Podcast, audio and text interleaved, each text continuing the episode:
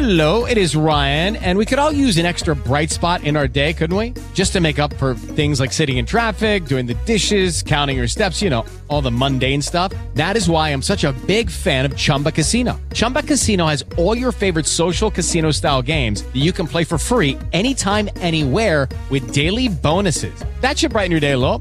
Actually, a lot. So sign up now at chumbacasino.com. That's chumbacasino.com. No purchase necessary. VGW Group. Void were prohibited by law. See terms and conditions. 18 plus. It is Ryan here, and I have a question for you. What do you do when you win? Like, are you a fist pumper? A woohooer, a hand clapper, a high fiver. I kind of like the high five, but if you want to hone in on those winning moves, check out Chumba Casino. At chumbacasino.com, choose from hundreds of social casino style games for your chance to redeem serious cash prizes. There are new game releases weekly, plus free daily bonuses. So don't wait. Start having the most fun ever at chumbacasino.com. No purchase necessary. Group. Void were prohibited by law. See terms and conditions. 18 plus. Guten Tag, liebe Hörer. Mein Name ist Matthias Borchardt und Sie hören Philosophieren, das feuchtfröhliche Festkomitee im Kontrafunk.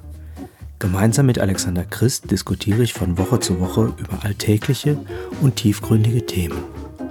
Heute verlassen wir die Niederungen des Alltags und schauen uns an, was es eigentlich bedeutet, wenn wir feiern. Und so erfüllend ein Fest auch sein mag, so schwer ist es, sein Wesen philosophisch zu fassen. Wie immer sind Sie herzlich eingeladen, mit uns gemeinsam zu philosophieren.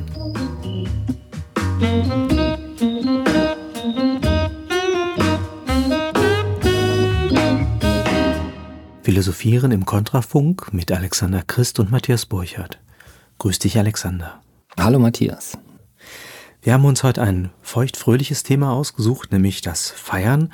Und wie immer stellt sich ja die Frage, warum beschäftigen wir uns ausgerechnet damit? Was wäre dir wichtig am Feiern? Also das Feiern ist tatsächlich ja etwas, was uns im Alltag alle begleitet.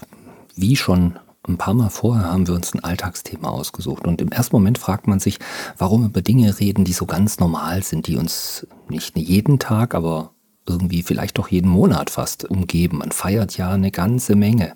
Und manche Menschen feiern ausgelassen, andere Menschen feiern still und zurückhaltend. Aber das Feiern ist etwas ganz Normales, in Anführungszeichen, etwas, was wir alle kennen. Und da fragt man sich, warum ja, sprechen wir drüber. Was ist mir wichtig am Feiern?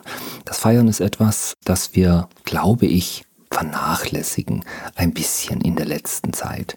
Das Feiern wird so verdrängt, scheint mir. Es ist ein bisschen verpönt, ausdrücklich einzuladen zu irgendwelchen Feiern, weil man durfte sich ja die letzten drei Jahre beispielsweise nicht treffen. Es ist auch so ein bisschen ja zurückgegangen auf Feiern zu gehen. Ich kann mich erinnern, dass ich früher ganz oft auf Feiern war, zu Studentenzeiten. Klar, da feiert man teilweise mehr, als dass man studiert, was ja auch ganz richtig so ist und auch zum Studieren dazugehört. Aber insgesamt so im Laufe der Zeit, finde ich, ist das stark zurückgegangen. Man sieht sich zurück auf ja, den kleinen Bereich, den man so kennt, den man irgendwie kontrollieren kann und wagt gar nicht mehr so wahnsinnig viel. Man geht nicht auf irgendwelche Feiern, wo man niemanden kennt. Ein typischer Satz ist, kenne ich da jemand? Gehe ich da überhaupt hin? Will ich das überhaupt machen?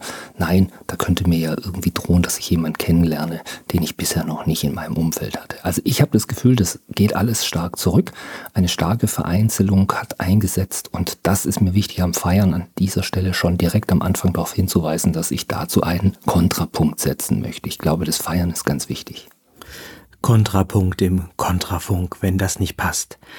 Das ist ja das Berauschende und Schöne an der Philosophie, dass sie auf der einen Seite die Abgründe der Existenz uns vor Augen führen kann, und dann ist sie kritisch und vielleicht auch ein bisschen melancholisch, aber sie kann uns auch die Kostbarkeit des vermeintlich Selbstverständlichen zurückschenken, die uns ein bisschen verloren gegangen ist, weil wir es vielleicht gar nicht mehr zu achten wissen. Und das bildet sich auch unter anderem daran ab, dass wir den Ausdruck des Feierns ein wenig unscharf verwenden. Ich habe das bei meinen Studenten gemerkt, die haben dann gesagt, wir gehen heute Abend feiern. Und ich habe dann immer ganz naiv und wirklich nicht bösartig zurückgefragt, was wird denn eigentlich gefeiert? Aber da ging es gar nicht mehr darum, dass was gefeiert wird, sondern es ging darum, abends irgendwie eine schöne Zeit zu verbringen. Was ich nicht problematisch finde, aber im Hinblick auf die philosophische Zuspitzung der Frage doch auch für ein Symptom halte. Genau, und das ist ja auch so in den Umgangswortschatz eingegangen. Dass man eben feiern geht. Das kenne ich auch von meinen Töchtern, die sind auch ständig feiern gegangen. Aber das war ja nicht das Feiern, was ich am Anfang meinte, sondern das war einfach nur abends ausgehen. Das haben wir früher auch gemacht. Als ich jung war, bin ich auch abends mal in die Stadt gegangen, habe mich mit Freunden getroffen. Das wird heute als Feiern bezeichnet, während das früher ein ganz normales Weggehen war. Und durch diese sprachliche Unschärfe wird ja dann eben auch schon das eigentliche Ereignis, das Feiern, herabgestuft aus meiner Sicht.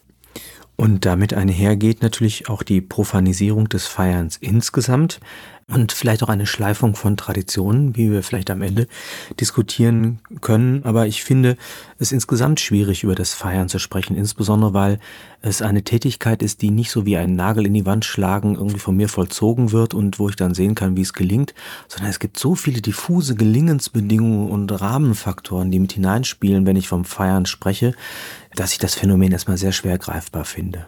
Mhm. Und ich will nochmal auf die sprachliche Unschärfe hinweisen, die in den letzten Jahren in das Thema hineingekommen zu sein scheint. Man spricht ja auch heute manchmal davon, dass man abfeiern geht. Das ist also auch schon irgendwie eine ja sprachliche Verwendung, die den Begriff des Feierns, also den Begriff der Feier vor allem herabsetzt. Klingt so ein bisschen nach Verdauung, oder? Es klingt auf jeden Fall nach etwas, was nicht gut endet. Abfeiern gehen, das ist wahrscheinlich etwas, was nachher irgendwie im Delirium endet. Für mich hat das dann gleich Assoziationen von man betrinkt sich oder macht irgendwie andere Dinge. Auf jeden Fall, es scheint mir sprachlich irgendwie wegzuführen von dem eigentlich feierlichen Begriff der Feier. Also Grund genug, sich Gedanken zu machen, inwiefern das Dasein unseres Lebens sichtbar wird im Phänomen des Feierns. Und insofern lassen wir uns jetzt ein auf einen philosophischen Pfad, aber wir möchten beginnen mit bestimmten Phänomenen, mit typischen Feiern. Und wir haben das nicht abgesprochen, aber ich hoffe, du nimmst es mir nicht übel, wenn ich jetzt darauf hinweise, dass du ja am letzten Wochenende um eine Feier betrogen wurdest, oder? Ja, ich habe es geahnt, dass ich um dieses Thema irgendwann nicht drum rumkomme. Genau, also ich war am letzten Wochenende als eingefleischter Fan des BVB also Borussia Dortmund, Fußballverein für diejenigen, die sich nicht für Fußball interessieren, im Stadion und habe mir das letzte Spiel der Spielzeit angeschaut, in der eigentlich klar war, dass Dortmund nur noch einen kleinen Schritt zu gehen haben wird, um Meister zu werden. Sie braucht nur noch dieses eine Spiel zu gewinnen. Das ist nicht passiert. Es ging unentschieden aus, wie mancher vielleicht mitbekommen hat. Und damit wurden die 82.000 Menschen im Stadion und auch die wahrscheinlich 120.000 weiteren Menschen in der Stadt Dortmund bitterlichst enttäuscht und um eine Feier gebracht, nämlich um eine Meisterschaftsfeier. Und wie tragisch das ist, hat man, glaube ich, überregional mitbekommen. Ich denke sogar, die Bayern haben insgeheim sich gewünscht, dass das Ganze mal nach Dortmund geschieht und dass diese Region insgesamt wieder irgendwie erblüht und die Stimmung, die sich da schon irgendwie über die Stadt gelegt hatte, sich entladen kann in einem großen ja, Treffen auf dem Borsigplatz und es ist ja dann auch so ein Umzug, wo man mit einem LKW dann und der Meisterschale durch die Stadt fährt und einer Kommunion zwischen den Stars und den Fans, die dann irgendwie zueinander kommen. All das ist jetzt nicht eingetreten. Was feierst du sonst oder was hat dich in letzter Zeit als Feier begleitet? Also ansonsten gibt es natürlich bei uns in der Familie die üblichen Geburtstagsfeiern. Die werden auch relativ ausgiebig vollzogen. Da wird ein Zimmer geschmückt. Es gibt ein Geburtstagsfrühstück für das Geburtstagskind, das sich dann was wünschen darf, wie das auszusehen hat. Also das ist dann meistens irgendein Lieblingsessen, das extra besorgt wird. Manchmal gehen wir dann zusammen essen es gibt natürlich Geschenke bei solchen Geburtstagsfeiern. Also die Geburtstagsfeierlichkeiten mit all dem, was dazugehören, sind eigentlich so die wichtigsten Feierlichkeiten in meinem familiären Umfeld. Wir hatten jetzt kürzlich Hochzeitstag, das haben wir nicht besonders hochgehängt, aber es gab zumindest einen ganz üppigen Blumenstrauß für meine Frau und ja, einen besonderen Kuss, der irgendwie so eine kleine stille Augenblicksfeier zum Ausdruck bringen konnte. Aber das kann man sicherlich auch größer und üppiger tun, etwa dann, wenn es sich um runde Jubiläen handelt, die Silberhochzeit, die goldene Hochzeit oder vieles andere mehr. Wenn wir das ein bisschen sortieren, willst du noch was sagen? Ja, noch ein anderes Beispiel. Also man ja. sagt ja manchmal auch zur Feier des Tages macht man dann etwas. Und diese Formulierung ist bei uns zwischen meiner Frau und mir sehr häufig verwendet. Wenn irgendein besonderer Tag ist, dann gehen wir zur Feier des Tages zusammen essen. Also insofern ist es etwas scheinbar Alltägliches, wenn wir feiern. Und zugleich ist es auch ein Verlassen des Alltags anlässlich besonderer Konstellationen besonderer, wie soll man sagen, Themen, die sich in unserem Leben ergeben haben. Wir haben mal ein bisschen sortiert und haben insgesamt vielleicht so vier, fünf Gruppen von Feieranlässen zusammengestellt. Ich habe da zunächst die elementaren Lebensstationen, also die Geburt und den Geburtstag. Dann feiern wir in der Pubertät die Kommunion oder die Konfirmation. Dann gibt es die Hochzeit verbunden auch mit sowas wie dem Junggesellenabschied und schließlich auch die Beerdigung und all das auch in den Jahrestagen. Das christliche Fest hat eine Ordnung und hat einen Platz im Kirchenjahr. Da gibt es den Advent, äh, das Weihnachtsfest, Ostern und Pfingsten, orientiert an die Lebensstationen Christi. Und auch da gibt es dann eine Feierkonstellation, die nicht von einzelnen Individuen beschlossen wird, sondern die uns mit den Jahreszeiten begleitet. Es gibt Brauchtumsfeste, das Schützenfest, den Karneval, den Tanz in den Mai. Ehrlich gesagt schäme ich mich fast, dass mir da nicht mehr Beispiele einfallen, weil ich mich ein bisschen entwurzelt fühle, weil es bestimmt ganz tolle regionale Brauchtumsfeste gibt, die man hier anführen könnte. Vielleicht haben unsere Hörerinnen und Hörer ja auch Lust, das in unsere Kommentare zu schreiben auf der Internetseite des Kontrafunks, wenn es da weitere Beispiele für Brauchtumsfeste gibt. Politische Zäsuren werden gefeiert, also etwa der Tag der deutschen Einheit oder auch der Tag der Arbeit. Individuell werden dann biografische Erfolge oft auch begossen, sei es das Abitur, die Meisterprüfung, die Doktorprüfung, der neue Job oder das Erreichen des Rentenalters und nicht zuletzt sportliche Erfolge oder kulturelle Zäsuren, sowas wie eine Bundesligameisterschaft und ich habe gehört, dass auch die Bayern sogar gefeiert haben. Das wären für mich sozusagen die großen Gruppen von Feieranlässen und da müssten wir mal gucken, was die gemeinsam haben oder worin die sich unterscheiden. Ja, mir fällt jetzt, als ich dir so zugehört habe, spontan ein kleiner Widerspruch ein. Du hast ja die christlichen Traditionen des Kirchenjahres erwähnt.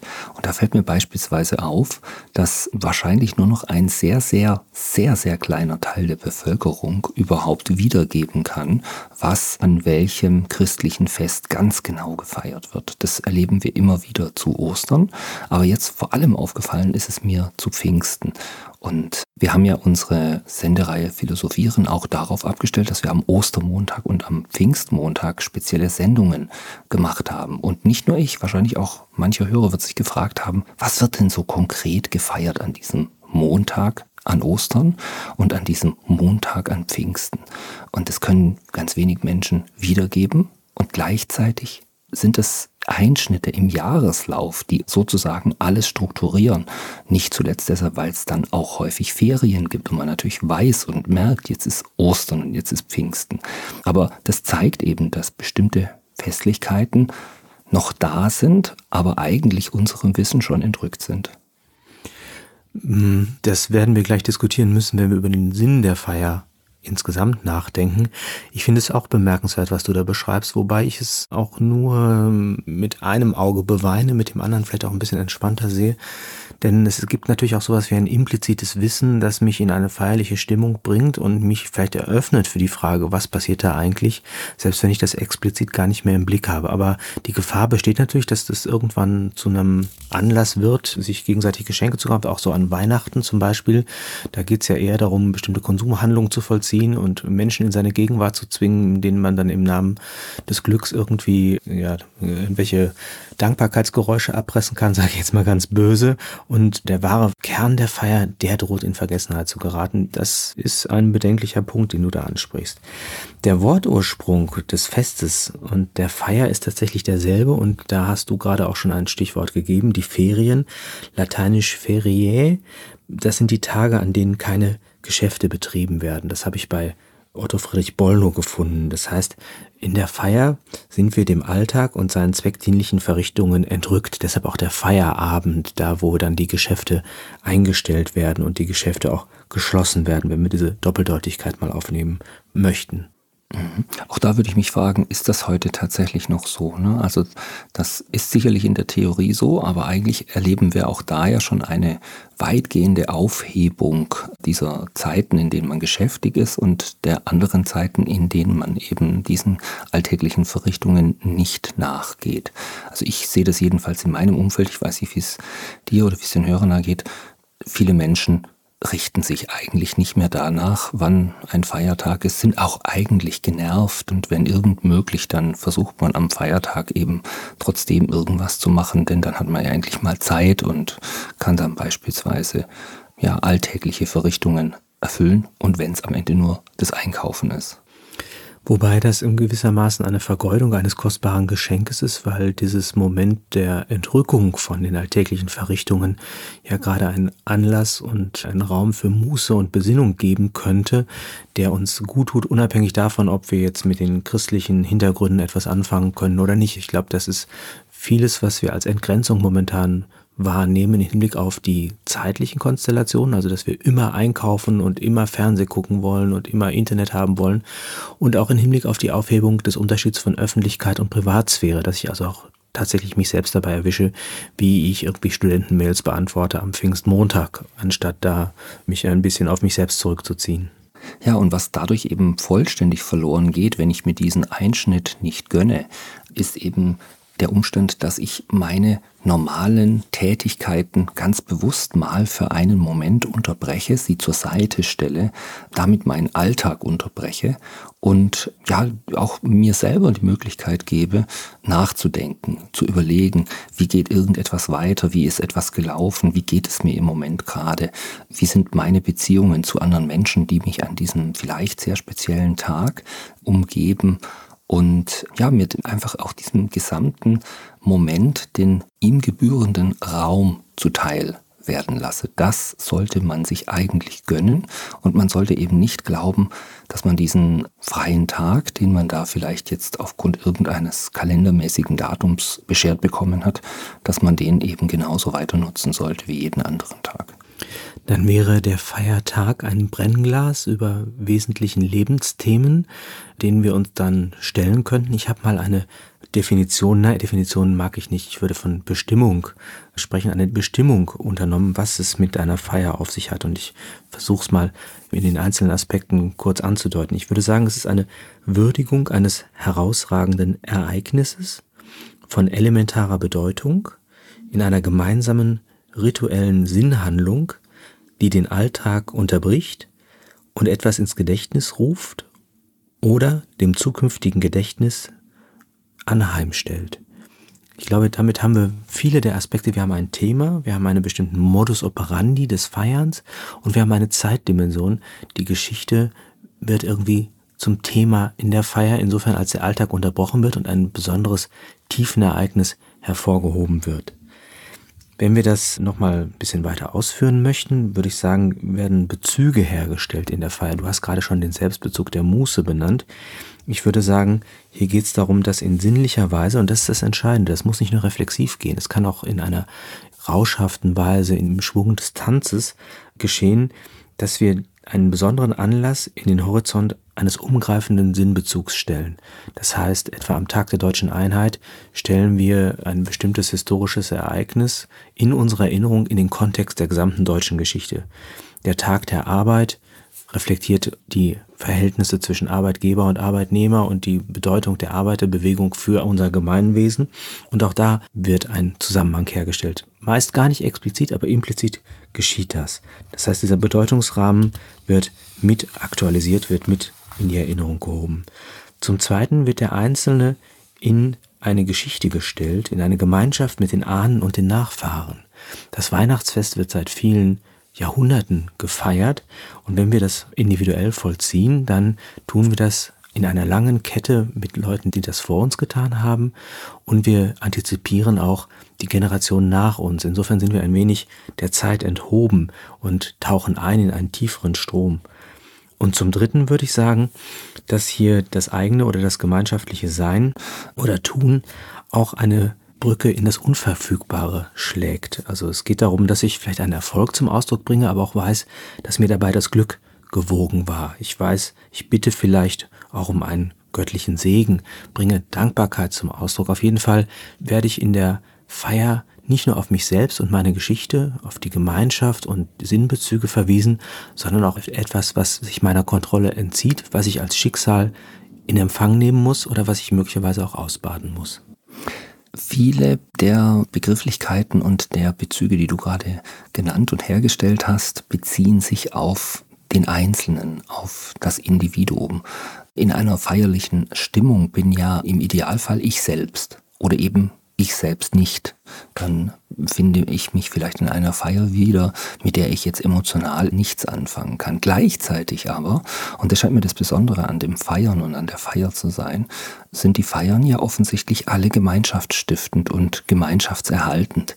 Das hast du ja jetzt auch eigentlich sehr schön aufgezeigt, dass das eigentlich am Ende nicht ein Vorgang ist, den man mit sich selbst alleine ausmacht, sondern man braucht zum Feiern zum Feierlichsein schon mehrere Menschen. Ja, also man muss eigentlich mindestens zu zweit sein oder besser sogar in einer Gruppe, die eben gemeinsam feiert. Nichtsdestotrotz ist es aber eben sehr, sehr wichtig, dass man selbst diese Feier an sich heranlässt und die Emotion dann eben selbst verspürt, sonst wird man sich auf einer solchen Feier völlig fremd fühlen.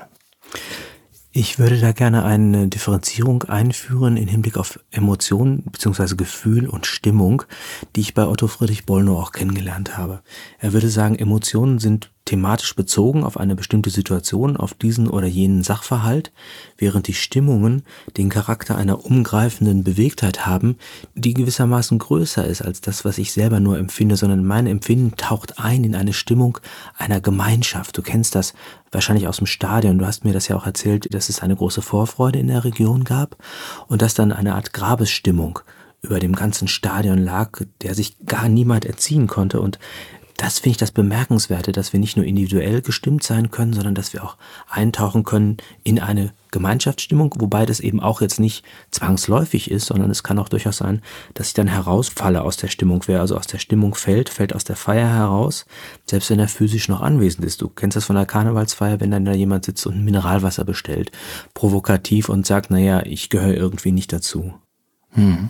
Das kann man, glaube ich, auch beobachten bei anderen Feiern, wie beispielsweise einer Hochzeitsfeier oder einer Trauerfeier. Insbesondere dann, wenn man solche Ereignisse aus irgendwelchen Zufällen heraus zeitlich ziemlich nah aneinander liegen hat. Dann findet man sich einmal in einer Stimmung wieder, wo man eben aufgrund der freudigen Hochzeit in einer sehr, sehr positiven, sehr guten Stimmung ist und im anderen Fall natürlich im Trauerfall schon sehr traurig, oft und bewegt zu einer solchen Trauerfeier geht.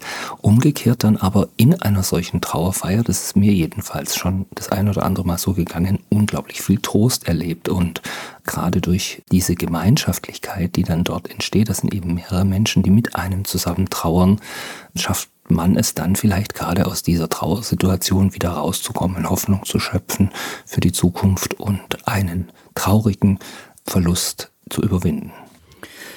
Was auf jeden Fall allen Feiern gemeinsam ist, dass sie eine gewisse Grundstimmung haben, die wir mit ihr in Verbindung bringen, die natürlich auch einzelne Färbungen individuell mehr akzentuieren kann oder weniger akzentuieren kann. Und wir sind ja immer noch auf der Suche nach einer Bestimmung des Feierns insgesamt und sammeln jetzt so Strukturmomente zusammen. Und ich glaube, eine besondere Stimmung, eine feierliche Stimmung, das ist etwas, was die Festlichkeit ausmacht, sei es der Rausch bei einer Meisterfeier, sei es das heilig Nüchterne, wenn ich das bei Hölderlin klauen darf, einer Konfirmation oder einer Kommunion und der getragene Ernst einer Totenfeier, all das sind Weisen, in denen wir feierlich gestimmt sein können und insofern sind wir da ergriffen von einer gemeinschaftlichen Atmosphäre der Feierlichkeit, die uns, ja, vielleicht manchmal auch ohne dass wir überhaupt wollen, mitreißt und damit auch uns zu einem, ja, gelingenden Teilnehmen an dieser Feier erst befähigt. Ein weiteres Strukturmoment der Feier ist, dass es eine bestimmte Kleidung braucht, um als Feiermitglied besonders aufzugehen. Es gibt angemessene Gewänder, die Farbwahl ist entscheidend, Materialien, Schnitte werden diskutiert. Wichtig ist, dass man vom Alltag unterschieden ist. Also ich denke mir immer wieder an deine Meisterfeier, da trage ich dann eine Fankutte. Es gibt bestimmte Festkleider, es gibt Anzüge aber auch äußere Zeichen, die den Übertritt in eine andere Seinsweise markieren. Also die Braut trägt dann das Hochzeitskleid, der Karnevalsprinz, da werden dann bestimmte Rollen markiert, die dann mit den alltäglichen Rollen nichts zu tun haben. Also der Karnevalsprinz symbolisiert dann den Herrscher, während er im Leben vielleicht nur ein Sanitärinstallateur ist und damit markiert er einen gewaltigen Unterschied. Was hältst du eigentlich vom Leichenschmaus. Wir sprachen gerade über Beerdigung. Ist das nicht zynisch? Da ist gerade jemand bestattet worden und wir sind in tiefster Trauer und ein paar Minuten später sitzen dann alle schon zusammen und schlagen sich die Bäuche voll und das, man hört auch wieder das erste Lachen schlagen die sich wirklich die Bäuche voll. Also ich habe es bisher immer so erlebt, dass man da ein bisschen gemessen und zurückhaltend speist. Es ist eher symbolisch. Ja, richtig, da wird dann schon wieder gelacht und meistens ist es dann verbunden mit einer Bemerkung, darüber hätte sich der Verstorbene sicherlich gefreut und hätte es sicherlich gewollt, dass wir jetzt hier zusammensitzen. Also ich finde es gar nicht mehr komisch, nicht mehr. Früher kam mir das auch sehr seltsam vor, aber mit steigendem Alter nimmt man ja dann auch zwangsläufig an immer mehr Beerdigungen teil und ich habe das sehr genau beobachtet und finde es tatsächlich ein sehr, sehr schönes Ereignis und sicherlich absolut im Sinne desjenigen, der da verstorben ist, der sich häufig genug, vielleicht nicht immer, aber häufig genug darüber freuen würde, dass die Menschen, die ihn im Leben begleitet haben, noch einmal zusammenkommen ich habe allerdings auch manchmal erlebt, dass es dann das letzte Zusammenkommen war, weil sich dann die Menschen, die den Verstorbenen überlebt haben, über das Erbe zerstritten haben und dann nach dem Leichenschmaus sich nie wieder gesprochen und auch nie wieder zusammen gegessen haben. Also auch sowas kann passieren. Aber letzten Endes ist es ein wirklich nochmal schönes Ereignis, in dem dann auch häufig genug Erinnerungen ausgetauscht werden. Weißt du noch, kannst du dich noch erinnern, wie er das und das gesagt hat? Weißt du noch, wie sie das und das gemacht hat? Und insofern ist es ein Moment des Erinnerns und wieder ein Moment des Innehaltens, wie wir es eigentlich am Anfang schon gesagt hatten. Ja, und es ist die Schwelle dann zur Fortsetzung des Lebens. Wir müssen uns ja letztendlich damit versöhnen.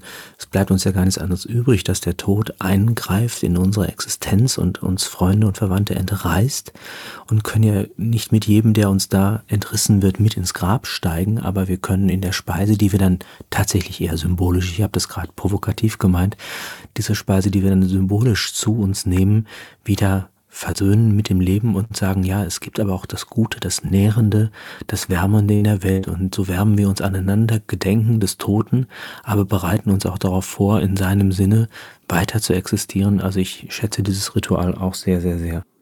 Ganz generell, Matthias, muss man ja sagen, dass Essen und Trinken mit dem Feiern ganz eng verbunden ist. Das gilt ja nicht nur für das Thema des Leichenschmauses, sondern eigentlich fast für alle Feiern, oder? Wenn ich mal so überlege, Geburtstagsfeier, da gibt es einen Geburtstagskuchen. Gerade heute ist bei uns einer gebacken worden, weil uns gleich jemand besucht, die Geburtstag hat und wir werden sie mit einem Kuchen überraschen. Natürlich gibt es einen Geburtstagskuchen mit Kerzen drauf, aber auch zu anderen Festen. Es gibt den Christstollen in der Weihnachtszeit. Ist der eigentlich nach dir benannt worden?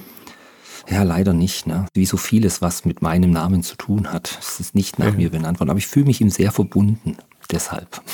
Die Weihnachtsgans, das Osterlamm und so weiter. Also da fallen auch sicherlich unseren Hörern noch zahllose Beispiele ein, was an speziellen Gerichten zu speziellen Feierlichkeiten gegessen wird. Und genauso ist es mit dem Trinken. Also ich glaube, es gibt viele Feiern, bei denen es sehr feuchtfröhlich zugeht. Und ich glaube, da geht es auch darum, nochmal eine besondere Würdigung des Anlasses zum Ausdruck zu bringen, sei es in zelebrierter Askese, also das Feiern des Abendmahls, gerade in der evangelischen Kirche, dient ja gerade nicht der Sättigung oder der Kalorienzufuhr, sondern einer symbolischen Vermittlung des Mensch-Gott-Verhältnisses. Dann gibt es auch den symbolischen Luxus, also dass man besonders teure Getränke wie Champagner zur Verfügung stellt und das Beste ist dann gerade genug, obwohl man es sich vielleicht gar nicht leisten kann. Auch das habe ich lange nicht verstanden, dass man dann auch mal über seine Verhältnisse leben muss, wenn man die Feste feiern möchte, wie sie fallen. Und nicht zuletzt die dionysischen Rauscherzeugnisse des durch Drogen herbeigeführten Übertretens von nüchternen Zuständen, auch das gehört natürlich dazu. Wenn ich es zusammenfassen, würde ich es wohl auf den Punkt bringen, dass die Speisen auch als sinnliche Einverleibung des feierlichen Sinns zu verstehen sind. Also das heißt, wir erfahren mit unserem Geschmack, mit unserem Leib auch in besonderer Weise diesen herausgehobenen Anlass auf unserer Zunge, in unserer Nase und in dem Glück mit der Welt speisend in Kontakt zu kommen. Ja, wo wir über den sinnlichen Genuss sprechen, ist es, glaube ich, ein guter Moment, jetzt auch uns musikalisch ein wenig zu entspannen vom vielen anstrengenden Nachdenken über Feiern. Gönnen wir unserer Sinnlichkeit eine kleine Pause.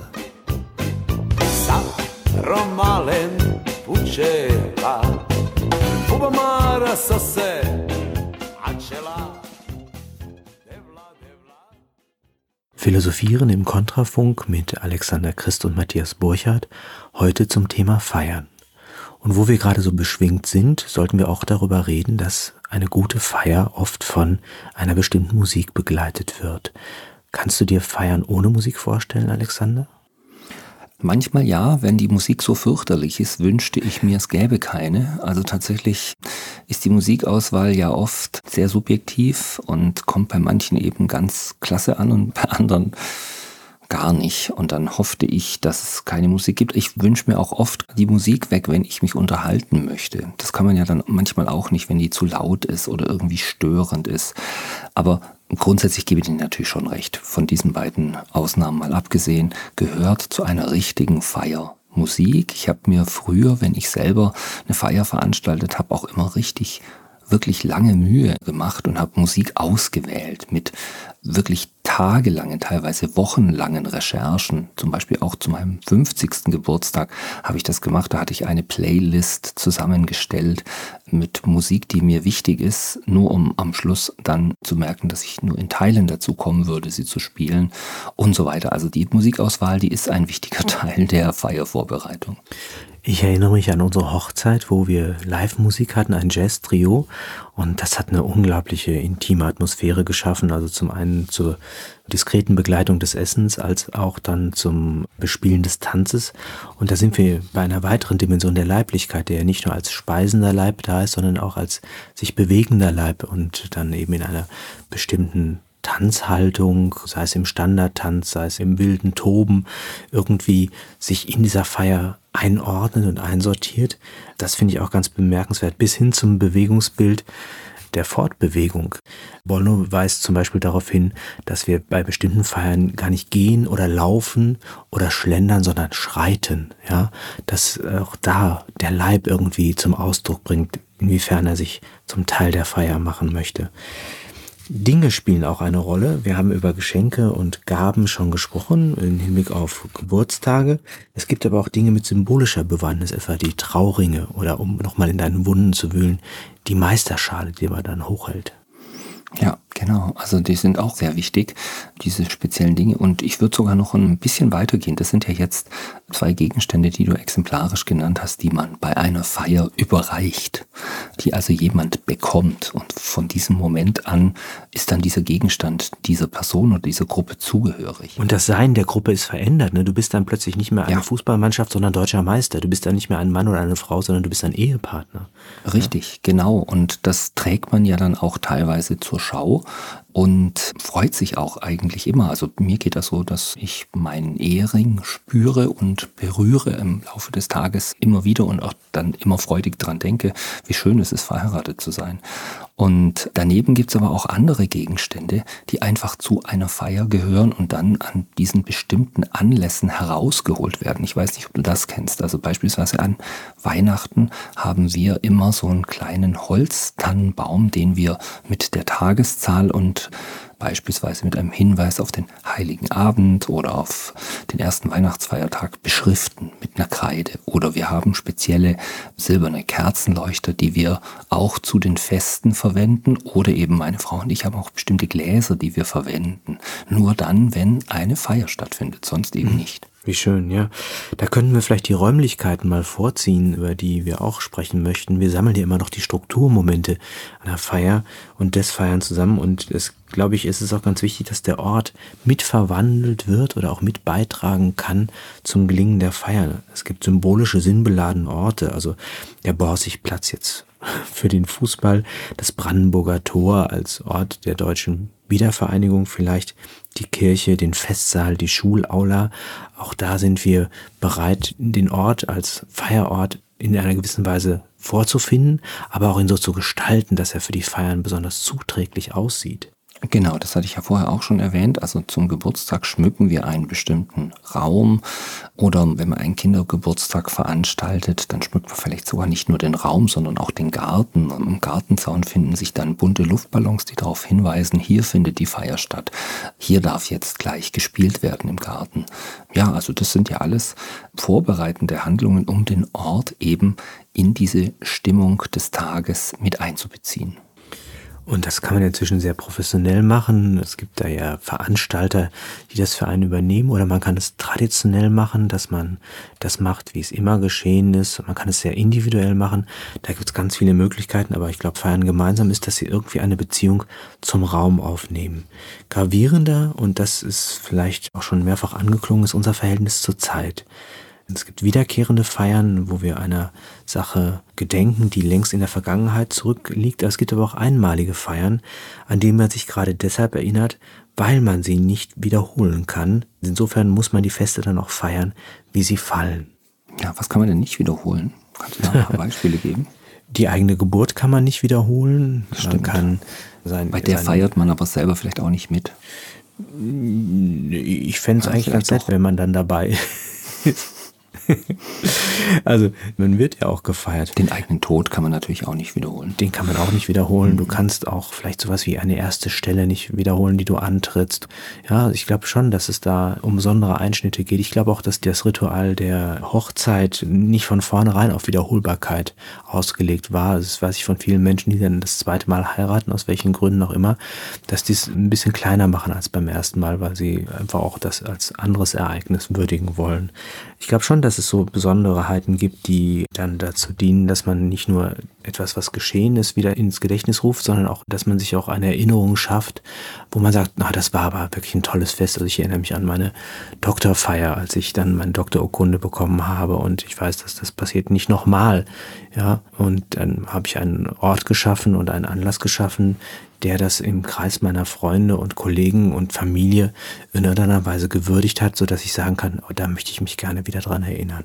Ja, also das ist aber, glaube ich, tatsächlich der entscheidende Punkt an dieser Stelle, wo wir über Zeitlichkeit und den Bezug der Feier und des Festes zur Zeit sprechen. Die Feier unterbricht den Alltag. Der Alltag ist vielleicht auch ununterscheidbar oder weitgehend verschwimmend, verwischend und ich kann mich nicht mehr ganz genau erinnern, wann was war. Ich muss dann manchmal in meinem Tagebuch nachschauen, um Dinge nochmal rekonstruieren zu können. Dagegen an Feiern kann ich mich eigentlich doch recht gut erinnern, ohne Hilfe, ohne Gedächtnisunterstützung. Ich brauche ganz oft auch nicht Fotos, um mich in irgendeine Stimmung, die bei einer Feier herrschte, wieder hineinzuversetzen, sondern ich kann es abrufen, weil das Ereignis eben einen Einschnitt darstellt in einen Gang von Alltagsereignissen, die für sich genommen eben so ununterscheidbar sind, dass sie ineinander zerfließen. Das passiert bei der Feier selten und ja, das ist auch das, was mich an der Feier am meisten fasziniert, muss ich ganz ehrlich sagen, dass sie mein Leben in gewisser Weise strukturiert und unterscheidbar macht, erinnerbar macht. Oh ja, das ist ein ganz wichtiger Aspekt. Dieser Satz, man muss die Feste feiern, wie sie fallen, hat ja noch einen zweiten Sinn, nämlich, dass es keinen Sinn hat, sie zu verschieben. Also man hätte sich ja vorstellen können, darauf kommen wir am Ende auch noch, dass in Anbetracht der dramatischen Hygienesituation, die ja dazu führte, dass wir Silvester nur sehr reduziert feiern durften, wenn überhaupt, die Bundeskanzlerin oder der Bundeskanzler dann vorschlägt, ja, das holen wir halt im Juli nach, ja. Aber das wäre nicht dasselbe gewesen. Das wäre eine Attrappe gewesen. Das wäre ein komischer Fetisch gewesen, aber es wäre keine Silvesterfeier gewesen. Also das heißt, es gibt eine Art Uneinholbarkeit dieser bestimmten Feste, die in der Zeit so gefügt sind, dass sie unserem Willen entzogen sind. Das würde niemals gelingen. Ich habe übrigens versucht mal rauszufinden, ob ich in irgendeiner geschichtlichen Epoche aufgrund irgendeines früheren historischen Ereignisses ähnliche Reaktionsformen gefunden habe. Also möglicherweise gab es das und ich habe es nur nicht gelesen, aber ganz ehrlich, nach sehr, sehr sorgfältiger Recherche habe ich nichts gefunden, sondern ganz im Gegenteil. Ich habe genau das Gegenteil nachlesen können, nämlich dass in allen weltgeschichtlichen Phasen Menschen sich die Feiern eigentlich nie haben nehmen lassen und aus der Feier immer besondere Kraft geschöpft haben. Und selbst wenn drumherum die Welt in großem Chaos zu versinken drohte, hat man eine Feier stattfinden lassen. Natürlich gab es sowas, dass mal ein Fußball, ein Sportereignis ausgefallen ist aufgrund eines Krieges, der vielleicht gerade stattfand. Aber dann vielleicht eher mit der Begründung, dass man einen politischen Feind ausschließen wollte. Wir erinnern uns, dass es ja in der Geschichte mehrfach Situationen gab, wo einzelne Länder dann an Sportereignissen nicht teilnehmen durften. Aber im Grunde gibt es eigentlich in der Menschheitsgeschichte eine lange Tradition, die Feiern trotzdem stattfinden zu lassen, was auch immer geschieht, um eben diese Kraft der Feier wirken zu lassen. Man könnte ja fast auf die Idee kommen, und wir sind gut vorbereitet, diese Idee dann auch gleich auszuführen, dass der Angriff auf diese Strukturmomente, das heißt Zeitorientierung, wir werden gleich noch über Sprache und Gemeinschaft sprechen, über Speise und Trank, dass der Zugriff auf diese Grundmomente der Feier dazu dienen könnte, eine bestimmte politische Ideologie so wirksam zu machen, dass man den Menschen abkoppelt und entwurzelt aus seiner Einbettung in die Feiertradition seines Landes oder auch seiner privaten Gemeinschaften.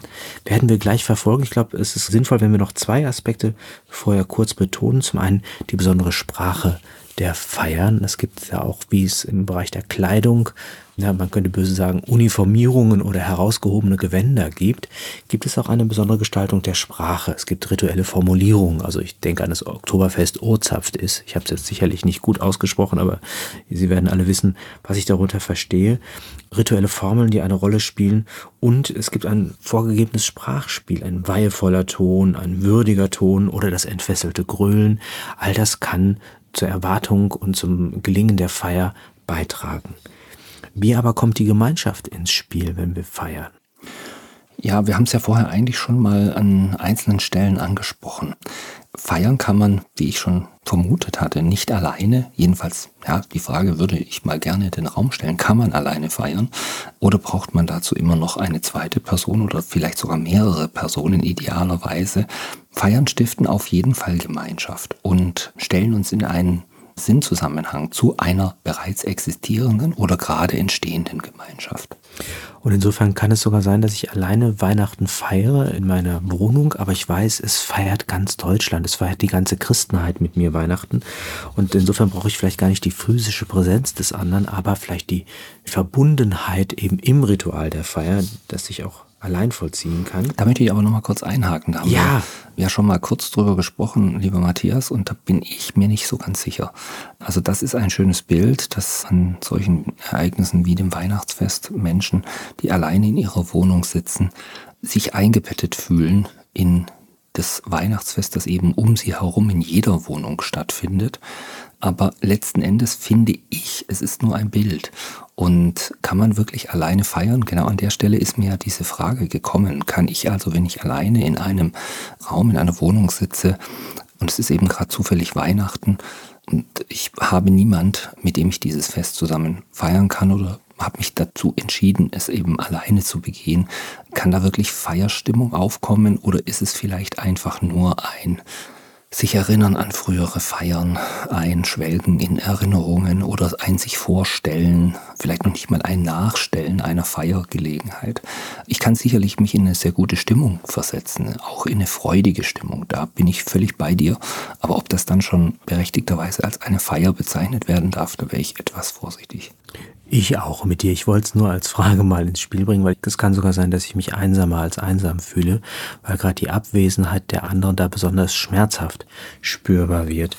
Denn das ist das Spannende am Feiern. Der Einzelne wird in den Kontext eines Beziehungsgeflechtes gestellt. Ich bin Teil einer Gemeinschaft und habe da vielleicht auch eine bestimmte Rolle. Ich bin Mutter, ich bin Sohn, ich bin Vater, ich bin Bruder, ich bin Trauzeuge oder so irgendetwas. Und was ich auch interessant finde, ist, wenn man mal mitfeiert an Feiern, die eigentlich so halb was angehen, muss man feststellen, dass jede Gemeinschaft in der Feier auch eine begrenzte Gemeinschaft ist, die nicht zwangsläufig eine ausgrenzende Gemeinschaft sein muss. Ich war in Frankreich häufiger am 14 Juillet, am Nationalfeiertag und meine Freunde haben mich immer wieder mitgenommen zu diesen Festivitäten und ich habe mitgefeiert, aber es war nicht meine Nation, die da gefeiert wurde und insofern war es ein etwas ja, gebrochenes Verhältnis zu dieser Gemeinschaft, das da aufgekeimt ist, ohne dass ich dann durch weniger Spaß gehabt hätte. Das verstehe ich absolut auch und ich war beispielsweise am St. Patrick's Day in Dublin und habe gemerkt, dass es auch teilweise gar nicht so einfach zu verstehen ist, was die Gruppe bewegt, die an diesem Tag traditionell etwas feiert. Man muss vielleicht tatsächlich in diesen Zusammenhang auch schon etwas längere Zeit hineingehören, um sich dem ganzen Treiben dann zugehörig fühlen zu können. Das heißt, Feiern entfalten dann ihren Sinn, wenn ich traditionell verwurzelt bin in den Geflogenheiten und Bewandtnissen der jeweiligen Feiern das scheint mir ein ganz wichtiger Punkt zu sein, dass ich das nicht beliebig austauschen kann und einfach um der guten Laune wille dieses oder jenes Fest auch einfach importieren kann. Gästelisten sind ein großes Thema, wenn man begrenzte Raumkapazitäten hat, dann muss man gucken, wen lädt man eigentlich ein. Das fand ich immer sehr, sehr schwierig. Ja, auch damit habe ich mir früher viel Mühe gegeben und habe dann tagelang überlegt, wer passt mit wem zusammen und wie kann man das kombinieren. Und es ging ja noch weiter. Wer darf dann neben wem sitzen oder auf gar keinen Fall neben irgendjemandem sitzen. Auf sowas muss man ja auch achten. Wenn man Gäste hat, die sich überhaupt nicht verstehen, was man vielleicht schon weiß, dann will man vielleicht irgendwelche voraussehbaren Fauxpas vermeiden. Heutzutage gebe ich mir damit nicht mehr so viel Mühe und überlasse vieles einfach dem Ereignis und denke, das wird schon gut gehen. Die Leute sind ja auch schon alle groß, aber was ich bitter lernen musste, war, dass es nicht nur meiner persönlichen Sympathie oder Willkür geschuldet ist, wenn ich einlade, sondern dass es einfach auch Verpflichtungen gibt im Hinblick auf Verwandtheitsgrade oder kollegiale Beziehungen. Das ist einerseits lästig und zum anderen hat man Anlässe, auch solche Beziehungen nochmal zu reflektieren. Wir haben es schon angedeutet, dass mit den Feiern ist einerseits eine Weise, sich zum Menschsein, aber auch zu seinen Eingebundenheiten in Traditionen und heimatlichen Verwurzelungen zu verhalten. Und gerade die Politik, die Ökonomie, aber auch die Ideologie hat ein großes Interesse daran, diese Wurzeln zu kappen und uns die Feiern entweder madig zu machen oder uns vielleicht mit anderen Feiern an der Nase herumzuführen.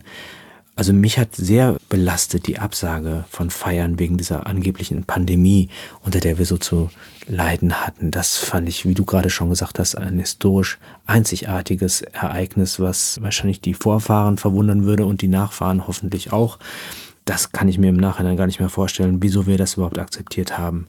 Wir haben es ja auch vielleicht gar nicht so akzeptiert. Also ich glaube, viele Leute haben trotzdem gefeiert und haben gesagt, dann machen sie nicht mit, dem setzen sie dadurch einen Gegenpol, in dem die Feier dann eben heimlich stattfindet.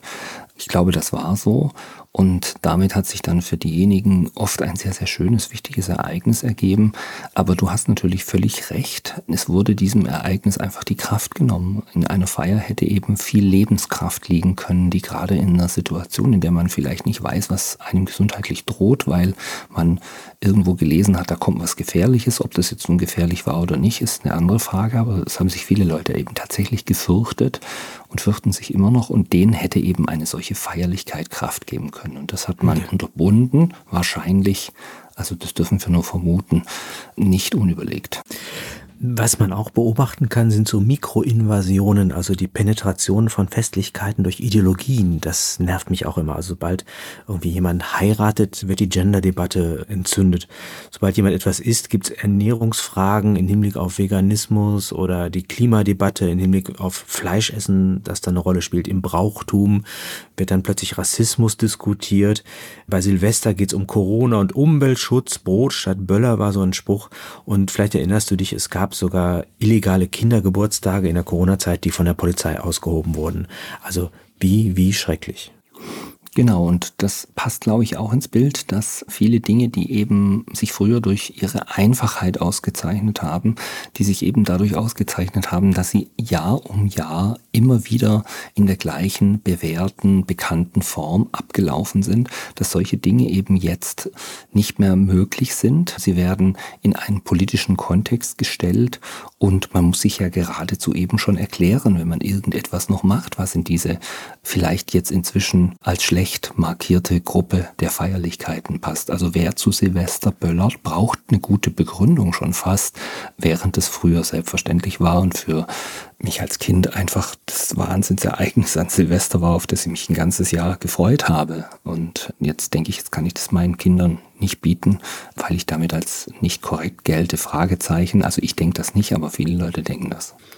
Die Folge ist eine Entwurzelung oder kulturelle Entbettung, die uns ausliefert und unserer Bindungen und Sicherheiten beraubt. Und ich glaube, darüber können auch Placebos oder Plastikfeste nicht hinwegtäuschen. Ich habe da mal geguckt, was da alles zu uns geschwappt ist. Also der Black Friday als Kaufereignis, Halloween, ein Termin, wo eigentlich bei uns der Reformationstag immer eine besondere Rolle gespielt hat. Thanksgiving soll auch nach Deutschland kommen, das hast du gesagt. Und was ich ganz neu entdeckt habe, ist die Gender Reveal Party, die mir allerdings auch schon fast wieder sympathisch ist, wenn nämlich werdende Mütter hellblaues oder rosa Konfetti versprühen, sobald sie vom Ultraschall genau wissen, welches Geschlecht ihr Kind hat, was natürlich von der Gender-Fraktion kritisch gesehen wird, weil das Kind natürlich dann biologisch festgelegt wird auf ein bestimmtes Geschlecht, aber auch kein Fest, von dem ich sagen würde, das ist tief verankert in unserer Tradition. Ja, also mir fällt dabei eben auf, dass viele dieser Ersatzfeste mit Kommerz zu tun haben und dass es eigentlich vor allem darauf ankommt, dass man was kauft, dass man mhm. irgendwo Geld ausgibt, Geld dalässt und dass das eigentliche Feierereignis komplett in den Hintergrund tritt. Und ich gehöre auch zu den Menschen, die sehr gerne Geld ausgeben. Das ist überhaupt gar keine Frage, aber ich tue das gerne am Alltag im Alltag in einer normalen Situation, wenn ich eben denke, jetzt ist ein Bedürfnis da, das ich erfüllen kann und es ist nicht unvernünftig, jetzt irgendwas zu kaufen. Aber muss ich das mit einem bestimmten Fest verbinden? Tatsächlich hat mich immer schon auch am Weihnachtsfest diese Schenkerei gestört, wobei ich da tatsächlich noch sage, gut, das ist ein Ereignis, wo man eben sich gegenseitig beschenkt.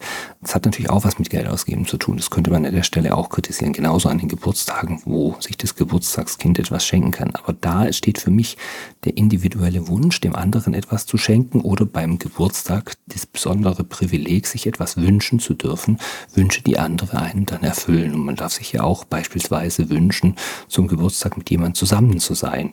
Habe ich als Kind zum Beispiel gemacht. Da habe ich mir mal mhm. gewünscht, dass ich mit jemandem zusammen sein darf und dann spielen darf. Ja, es war also nicht immer materiell. Und das scheint mir bei diesen ganzen Ersatzfeierlichkeiten völlig auf der Strecke zu bleiben.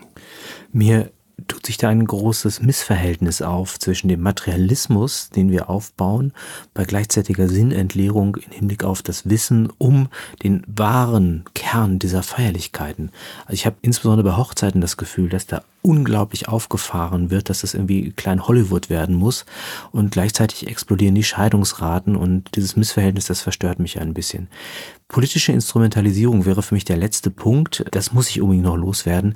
Es ist ja unendlich peinlich, wenn die Politik sich feierlich inszeniert. Also schon die Neujahrsansprache und die Weihnachtsansprache von Staatsoberhäuptern ist ja immer ein schöner Anlass zum Fremdschämen, aber wirklich ganz schlimm fand ich die Feier für die Corona-Opfer, ich weiß nicht, ob du die Bilder noch im Kopf hattest, die glich ja mehr einer schwarzen Messe. Also da war so wenig Gespür für eine Resonanz und für die sinnlichen und sinnhaften Bedürfnisse der Bevölkerung, dass man eigentlich nur noch lachen kann oder Abscheu zum Ausdruck bringen.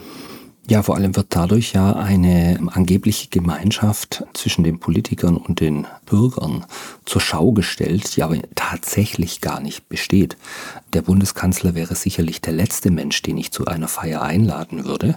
Und ich möchte auch tatsächlich von ihm keinesfalls zu irgendeiner seiner Feiern eingeladen werden. Gleichzeitig nicht? spricht er, nein, auf gar keinen Fall, aber gleichzeitig spricht er natürlich so, als ob wir irgendetwas gemeinsam hätten und wäre für mich eher jemand, den man vielleicht mal bezüglich einiger Ereignisse in seiner Vergangenheit strafrechtlich überprüfen müsste. Also sicherlich niemand, mit dem ich jetzt in irgendeiner Form mich gemein machen möchte oder in eine Gemeinschaft gestellt sein möchte. Und das sind eben so Missverhältnisse, die gerade dann in solchen Feierereignissen, an denen Politiker teilnehmen, für mich immer sehr stark zum Ausdruck kommen. Ja, lieber Alexander, da ist schon wieder die Feierzeit des Philosophierens verstrichen. Wenn wir uns nochmal vor Augen führen, was wir gemacht haben in dieser knappen Stunde, dann haben wir Strukturmomente abgeschritten, die das Feiern ausmachen, um eine Bestimmung vorzunehmen für dieses ganz Besondere in der Welt sein, in der Zeit sein, in der Gemeinschaft sein. Und was wir damit vorbereitet haben, und da dürfen sich unsere Hörer sicherlich auch selbst gerne noch ein Bild machen, ist, dass mit diesen Strukturmomenten auch Angriffsflächen entstehen, die zur Ideologisierung, Ökonomisierung oder Politisierung dieser Feste herhalten müssen. Und vielleicht ist es ein schönes Erinnerungszeichen zu sagen, dass wenn wir feiern, in besonderer Weise unser Menschsein würdigen, aber auch eine subversive Kraft gegen Ideologien darstellen, die nicht so ohne weiteres abgeräumt werden kann. Ganz, ganz selten. Aber jetzt ist es soweit, zitiere ich Sigmund Freud. Der hat nämlich gesagt, ein Fest ist ein gestatteter, vielmehr ein gebotener Exzess, ein feierlicher Durchbruch eines Verbotes. Daran musste ich gerade denken. Also lassen wir uns nicht ständig Gebote vor die Nase setzen, sondern gestatten wir uns ab und zu diesen Exzess im Feiern und diesen Durchbruch der Verbote. In diesem Sinne verabschiede ich mich von Ihnen, liebe Hörer. Das war Philosophieren im Kontrafunk mit Alexander Christ und Matthias Borchardt.